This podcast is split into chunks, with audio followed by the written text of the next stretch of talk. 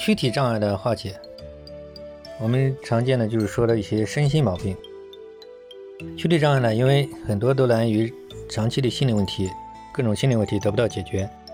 然后时间久了导致的一些躯体化障碍，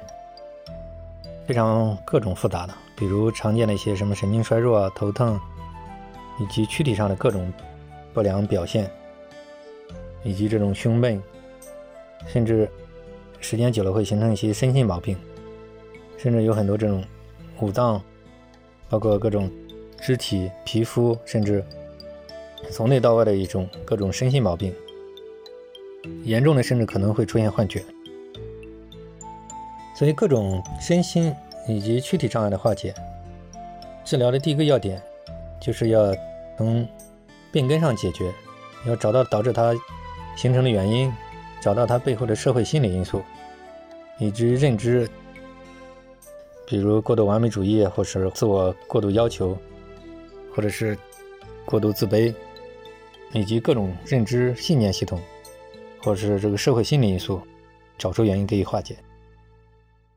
这个也可以化解他的，因为长期的紧张焦虑导致的对躯体的影响。治疗的第二要点呢，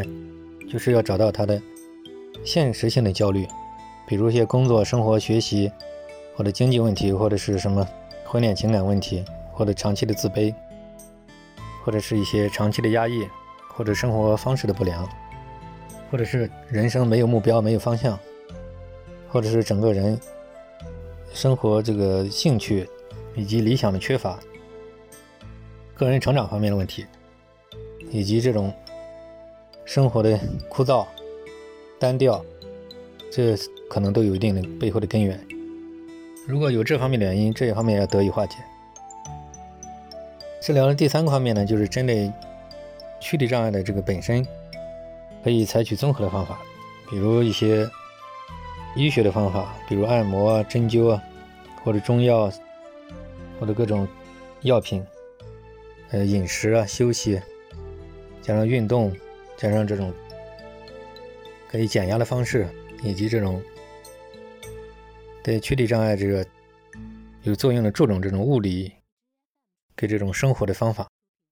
这个也会起到一定的作用。躯体障碍这个治疗的这个第四个要点，就是你要把它背后的冲突、困惑、内在心理的垃圾、主要的垃圾给它化解，还有些其他就是跟与之相连的呢，就是障碍它的一些方法，走不下去的一些冲突的根源，就是如果有针对性的给予化解。治疗的最后一个要点，就是在。综合方法，一边生活一边化解，有冲击力的一些方法，比如一些，因为他这个有些人很多就是脑力劳动太多，体力劳动比较少，以及体育锻炼的一些生活方式的这方面，都各种方法，就上一点也提到了要综合运用，而且要个人成长这一块压抑的解除方面，就是要一边生活一边化解，长期的互动。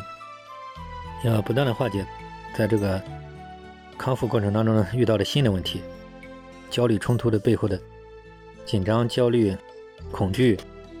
背后给它化解、减压，以及一系列的方法，很多这种有利的就都可以用吧。那就是一边生活一边化解，然后综合的、缓慢的、慢慢来，就可以得到一个大部分也可以得到一个良好的化解和康复。